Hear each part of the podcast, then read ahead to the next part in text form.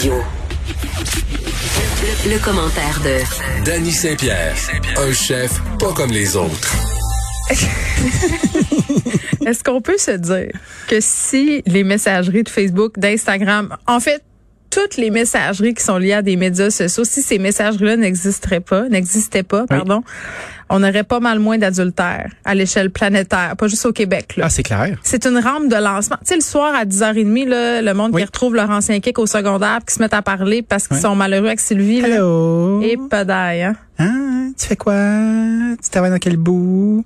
Ouais, c'est comme un, c'est pas impliquant non plus, hein, parce que c'est caché dans ton téléphone. Combien de gars et de filles Oui. entretiennent des conversations borderline? Très euh, euh, moi, j'appelle ça garder des ronds allumés. Là. Tu gardes- it. euh, tu as, une couple de conversations.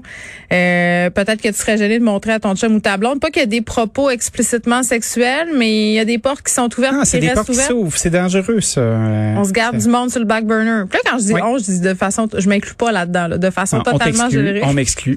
Non, mais je pense que j'ai déjà joué à ce jeu-là, puis ça, ça, ça amène à vraiment beaucoup de troubles. Mais moi, je me suis rendu compte à un moment donné que, effectivement, je gardais des portes ouvertes. Puis, euh, je le faisais pas consciemment. Mais c'est ça. Puis, à un moment donné, j'ai tu veux fait juste comme, être euh, gentil aussi. tu Ben sais. moi, je- j'étais dans la courtoisie, mais tu sais, en même temps, ça fait du bien à l'ego. Mhm, tu bien fais sûr. comme ben oui, là, t'entretiens cette affaire là. Ben c'est super malsain. Tu sais, euh, moi, je sais où je suis dans la vie. Je suis amoureux de mon amoureuse. Je suis à la bonne place. Tout le monde le sait. Je l'installe à chaque fois que j'entame une conversation. C'est fait. Il faut euh, aussi se dire une affaire euh, qui, à mon sens, est très, très vraie. Il faut, c'est, c'est comme on a beaucoup de tentations dans la vie, puis qu'on Oui. vit dans une ère moderne où il y a beaucoup de possibilités. Euh, Oui.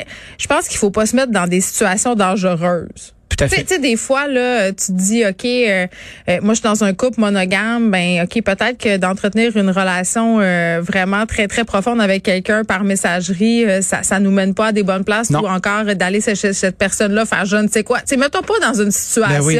Prendre un beau, un beau café. Ah oui, ça, ça me Viens, fait je vais aller rire. prendre un beau Viens café prendre un beau vous. café. Non, Ben non, oui. On va ça. garder notre linge combien de temps, tu penses? Moi, euh, concernant l'infidélité, j'adopte la définition de Dr. Phil, À Dr. Phil. qui est mon maître à penser. Eh ben écoute, on l'aime, là, ce, ce beau moustachu. Je définis l'infidélité par des comportements que tu n'aurais pas si ta tendre moitié était présente. Et ça vaut aussi pour les messages. J'en conviens. Donc, si tu serais pas game que ton chum ou ta blonde lise ce qui vient de s'échanger Mhm. parce que tu te sentirais coupable, euh, on, est, on est sur une mauvaise track. Ouais, il faut que tu t'expliques. Puis là, c'est comme, qu'est-ce que ça voulait dire, ça? Ouais. Tout à fait. Tout à fait. Je suis d'accord. Bon, maintenant, c'est réglé. On a enlevé ça euh, du chemin. Mais dans des couples monogames. Puis Oui. nous, on a des conversations texto totalement platoniques. C'est rare, j'aime ça. Ben ouais, toi puis moi. Notre relation est vraiment saine. Ben, on est comme de des amis. On est des amis. Non, mais tu sais ce que je veux dire? Il n'y a, pas d'ambiguïté, là. C'est c'est rare. fantastique. Oui, c'est rare. C'est rare. Puis je te dirais que j'ai est pas ça souvent. On est rendu vieux. On est rendu vieux. Moi, On je suis super bien où ce que je suis. Euh, tu sais, je suis avec la bonne personne. Je suis dans la bonne vie. Ça me tente d'être là. Dès, dès, dès la fin de l'émission, je te texte euh, des émoticônes d'aubergine puis tu me textes des pêches. OK. Euh, on s'en va ailleurs. On se parle d'aliments du Québec. y a-t-il des aubergines au Québec? Il y a- oui, ont même le petit collant Aliments du Québec. Tu sais que dans mon Oui. ancienne vie, quand je travaillais en pub, euh, j'ai déjà j'ai fait des, des choses pour le MAPAC, puis il y avait toute cette campagne avec Aliments du Québec. Puis euh, le petit fameux petit sticker bleu là qu'on Oui. retrouve sur certains produits. Et puis ça m'avait quand même assez jeté à terre de me rendre compte que c'était pas gage d'une fabrication au Québec, qu'on avait pas mal l'élastique lousse pour euh, apposer le fameux petit collant sur des produits. Ben, je pense qu'on met des petits collants euh, pour plusieurs raisons. Euh, des aliments qui viennent du Québec, des aliments qui sont préparés au Québec. On valorise l'achat, c'est une campagne de promotion. Il y a 26,35 millions de dollars en quatre ans qui ont été mis qui par une grosse firme de com, je pense que c'est LG2 qui a fait ça. Puis tu fais comme OK, Bon, il y a un rapport de la véri- vérificatrice générale, il y a un audit qui a été fait, puis c'est bien beau de mettre le sticker, mais est-ce que c'est vrai? Puis il n'y a pas vraiment de conséquences pour les contrevenants. Puis que ce soit pour Aliments Québec ou pour euh, les œufs de poule en liberté, le veau élevé dans le confort, les pommes sans résidus de pesticides, tu peux mettre ton sticker, mais est-ce que ça garantit que c'est le cas? Pas souvent. Ben pour Aliments du Québec, ça me préoccupe particulièrement parce que c'est des fonds publics qui sont investis Ben pour oui. avoir accès à cette certification-là qui n'en est pas une finalement. Clairement. Puis est-ce qu'on apprend, euh, bon, dans le rapport de la véri- vérificatrice générale, euh, c'est quoi les, les cas un peu plus problématiques? Parce que premièrement, disons, qu'est-ce que ça prend pour avoir le droit de mettre le collant? Tu sais, parfois, c'est pas grand-chose. Ben non, c'est pas grand-chose. Ben, on dit que ça doit être préparé ici. Donc, c'est des aliments qui doivent être entièrement transformés et emballés au Québec. Lorsque les ingrédients principaux sont disponibles au Québec en quantité suffisante, ils doivent être utilisés. Fait que tu vois, c'est déjà assez lousse. Merci. Quand on parle d'aliments du Québec, ils doivent être composés d'un minimum de 85% d'ingrédients d'origine québécoise et que les activités de transformation et d'emballage entièrement réalisées au Québec. Elles doivent l'être. Ça, ça me perd un peu. Donne-moi des exemples. Ben, Donne-moi des exemples de produits où on pourrait avoir mis, mettons, Ben- la- un- le petit collant puis que c'est sketch un peu. Ben, t'as un entrepôt, puis tu commandes plein de bonbons qui viennent de partout. Puis T'es après emballes, ça, ça. t'es emballes, tu crées des emplois, puis t'es emballes ici. Ben, c'est des aliments qui sont préparés au Québec. Mais en même temps, c'est vrai. Ben oui, c'est vrai, ça crée des jobs. On n'est pas contre ça.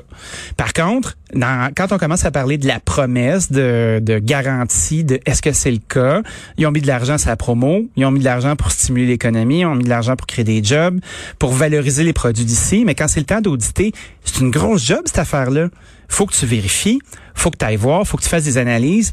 Tu entre 2017 et euh, 2020, il y a juste 34 entreprises qui ont été auditées, qui ont été contrôlées. C'est juste 215 produits. Et il y en a du produit au Québec, là. Des petits collants bleus, là, il doit en avoir sur 20 000 produits. Fait qu'ils n'ont pas le temps d'y aller. Fait que ça, ça ouvre des portes. C'est ce que je trouve plate dans, dans cette affaire-là, c'est qu'on apprend ça aujourd'hui, puis là les gens écoutent ça puis se disent bon, mais je le savais que ça vaut pas la peine. Euh, puis il faut pas que ça soit ça, mais c'est souvent l'effet que ça a. On a eu toutes ces discussions sur les fameux euh, les fameuses certifications biologiques, là, EcoCert, euh, Ben blablabla, puis les certifications, puis euh, OceanWise, puis Oui. ce qui ressort de tout ça, c'est toujours que bon, euh, bien qu'il y a des certains organismes qui contrôlent de façon indépendante euh, les produits, toujours façon de passer entre les mailles du filet. Puis je trouve que ça déresponsabilise le consommateur en- Voilà. à une certaine, dans une certaine mesure, parce que tu dis bon, mais regarde, j'ai j'ai le choix. Donnons un exemple très concret Oui. là. Euh, T'as le choix entre une boîte de biscuits euh, X puis une boîte de biscuits Leclerc. Tu sais, Oui. mettons, là, moi, je me dis, je vais prendre les Leclerc, sont, sont faits chez nous. Ben oui. Je me dis ça, là, je veux ça. Tu t'as les deux biscuits feuilles d'érable d'une marque concurrente. mettons, on jase. Ça peut être ouais. n'importe quel, des chips, n'importe quoi. C'est bon, des biscuits feuilles d'érable. Hey, moi, c'est les Fudgeo, j'aime tellement ça. En tout cas, ça, c'est pas Leclerc. Mais Leclerc font des très bons biscuits. là. Envoyez-nous des boîtes. Mais, ceci dit, On veut de la meurtre. non, non, je mange pas ça. Ceci dit, euh. Tu sais, l'impulsion qui aurait pu faire, me faire choisir le produit du Québec, quand je lis un truc comme ça, puis quand je lis, euh, bon, les constats de cette vérificatrice générale, je me dis, ben, à quoi bon? À quoi bon? Je vais juste prendre ce qui me tente de manger Oui. ou le moins cher. Puis c'est souvent ça. Ben, c'est surtout ça, en fait. C'est toujours euh, selon euh, la bourse dont tu disposes. Il y a beaucoup de gens qui vont dire oui, j'aimerais ça consommer localement. Notre ami Sly, Sylvain Charlebois, là, est un spécialiste dans le fait de trouver moultes études euh, en avant, en arrière et sur les côtés pour nous réexpliquer toujours la même affaire. L'achat local, c'est une lubie de bobos urbains qui ont les moyens de le faire parce que pour la plupart du temps, mais on essaie juste de manger et de se rendre. Quand on regarde des campagnes de promo comme ça, moi, ce qui me fâche, c'est c'est comme des initiatives pour susciter la consommation, mais c'est surtout un paquet de monde qui se crée des jobs puis qui donne des contrats à des grosses agences. Puis ces millions-là, peut-être qu'ils pourraient aider les gens d'un champ. Peut-être qu'ils pourraient aider euh, la structure pour qu'on rapproche notre chaîne de consommation. Oui, parce qu'au bout du compte, je pense que d'investir à, à ces endroits-là, ça serait beaucoup plus profitable pour les producteurs, Ben pour oui. les maraîchers, pour Mhm. toutes les personnes qui travaillent en alimentation au Québec, que ces campagnes de pub-là qui finalement sont comme des coups d'épée dans l'eau. Ben, c'est comme une espèce de OK, j'ai coché ma liste. Puis tu sais, 26.35 millions sur 4 ans, c'est pas tant d'argent que ça quand tu regardes la grosseur Non, de la non. machine. Puis on se dit ben oui, ça a l'air énorme. Mais tu sais, c'est quelques gouttelettes dans l'océan de sous qui se ramassent dans une craque à quelque part.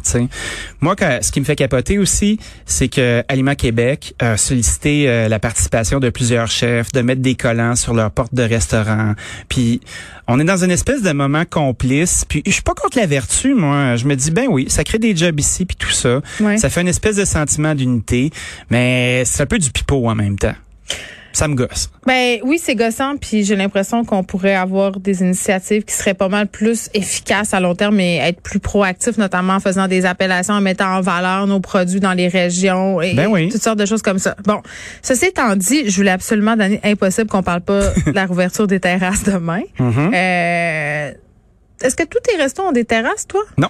Euh, Saint-Lambert en a une euh, pour le Victoria qui est pas mon resto techniquement parce que nous on est accommodation d'Annie puis on Ouais. va s'installer au Pistache un peu plus tard cette année. Mais comment vous allez vous organiser? Ben, on va continuer à faire du take-out puis on va prendre euh, le coup du fait que les gens ont vraiment été super fins de manger nos affaires mais là ils ont hâte de goûter à d'autres restos. On l'assume, on l'a préparé.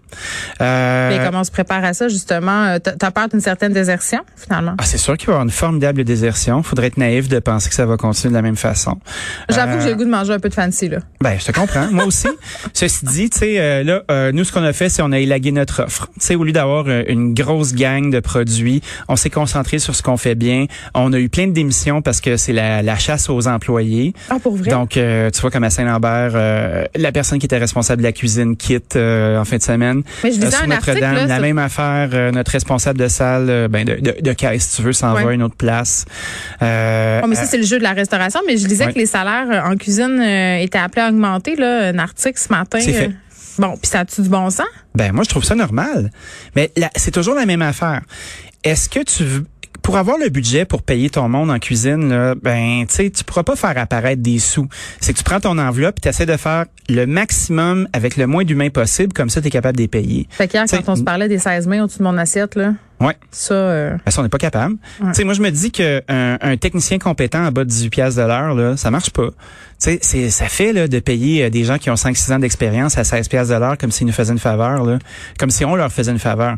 Ce métier-là, il vieillira pas. On n'aura pas des expériences gastronomiques singulières si on fait juste utiliser la passion des jeunes personnes qui sortent des écoles puis qui s'érodent très rapidement. Il y a 3% euh, de la main-d'œuvre qui reste au bout de 5 ans. C'est réel, ce truc-là. Nous, ce qu'on essaie de faire dans nos- entreprises, c'est de créer des occasions où la personne peut entrevoir son cheminement de carrière chez nous. Quand on les fait travailler, oui, ils font des trucs qui sont intéressants, mais on commence déjà à les groomer pour qu'ils deviennent des gestionnaires, puis qu'on leur donne une partie de leadership pour qu'ils puissent ne serait-ce que voir l'intérêt de rester avec nous un petit peu plus longtemps pour voler de leurs propres ailes après. Mais tu sais, si tu le vois pas comme ça, puis tu vois que c'est de la main-d'œuvre qui est disposable, watch out, mon ami, parce que tu vas avoir de la misère à trouver, puis des climats d'entreprise toxiques avec du monde qui gueule, où il n'y a pas d'opportunité, puis il n'y a pas d'apprentissage, ben vous allez vous asseoir sur votre pouce, puis vous serez pas capable d'ouvrir vos restaurants. Fait que moi, je pense qu'il faut être très, très, très conscient de ça. Puis c'est peut-être l'espèce de reboot qu'on nous promettait dans l'ensemble de la société en restaurant là d'en face. Là. C'est l'heure. Ouais, ben c'est l'heure, puis demain, ça va être l'heure peut-être de prendre un numéro pour aller prendre un petit verre sur une terrasse. Ben Parce oui. que je- non, mais pour vrai, moi qui aille ça attendre, là, puis les fils pour aller au restaurant. Moi, il y aurait qui me choque plus qu'un restaurant qui prend pas de réservation, puis il faut attendre deux heures par une table. là. Ben- J'ai l'impression que ça va être un peu le même phénomène avec les terrasses pendant quelques semaines. Ben- Moi, je vais attendre que la- je pense que je vais attendre que l'engouement euh, diminue un peu. Ben moi, je vais te faire une petite table de terrasse euh, correcte. Si- Si je t'appelle, tu vas me faire une place. Ah ouais, je vais t'arranger quelque chose. Mais ceci dit, Les je pense Ouais, c'est les privilèges parce que ça existe pour vrai. Faut arrêter de penser que ça existe pas. Des VIP, ça existe. Et mon ami Christy, je vais te trouver une place là. Ça, Ça a moins du des bon choses. vin nature. Je vais avoir du bon vin nature. Mais par Et contre, là, là, j'aurais envie, j'aurais envie juste de faire euh, savoir-être 30 secondes, OK? Oui, vas-y. Ça fait longtemps qu'on attend pour faire ce tour de manège-là. Quand les gens vont arriver, là, si ça vous tente plus de picoler, là, puis vous êtes en train de têter votre fond de verre de glace, Non, là, mais non. laissez la place à quelqu'un d'autre. Puis scandalisez-vous pas. Vous avez la table depuis une heure, vous avez mangé, on a été fin avec vous autres, ça s'est bien passé. Votre bouteille de vin est finie, votre drink est fini. Hey, est pas à vous la table, là. Va la faire ton jour est de à l'an dans le parc à côté. Ben c'est ça. Puis tu sais, euh, cette espèce de culture-là, ah moi j'en reviens pas, on me brusque, nanana. Hey, ça fait un an qu'on mange nos bas. Pouvez-vous nous donner une chance, s'il vous plaît? On vous accueille là, comme si vous étiez de la famille. Ou si tu veux Quand rester c'est là. fini, c'est fini. Si tu veux rester là, commande des Ouais. affaires. Tu continues. Aux danseuses, là, ça fait très longtemps que j'ai pas été là, mais si t'as pas une bière dans les mains, tu peux pas regarder Madame tout nu. C'est le même. Ça, ça va être euh, une promo d'année. À demain! That's it. Salut!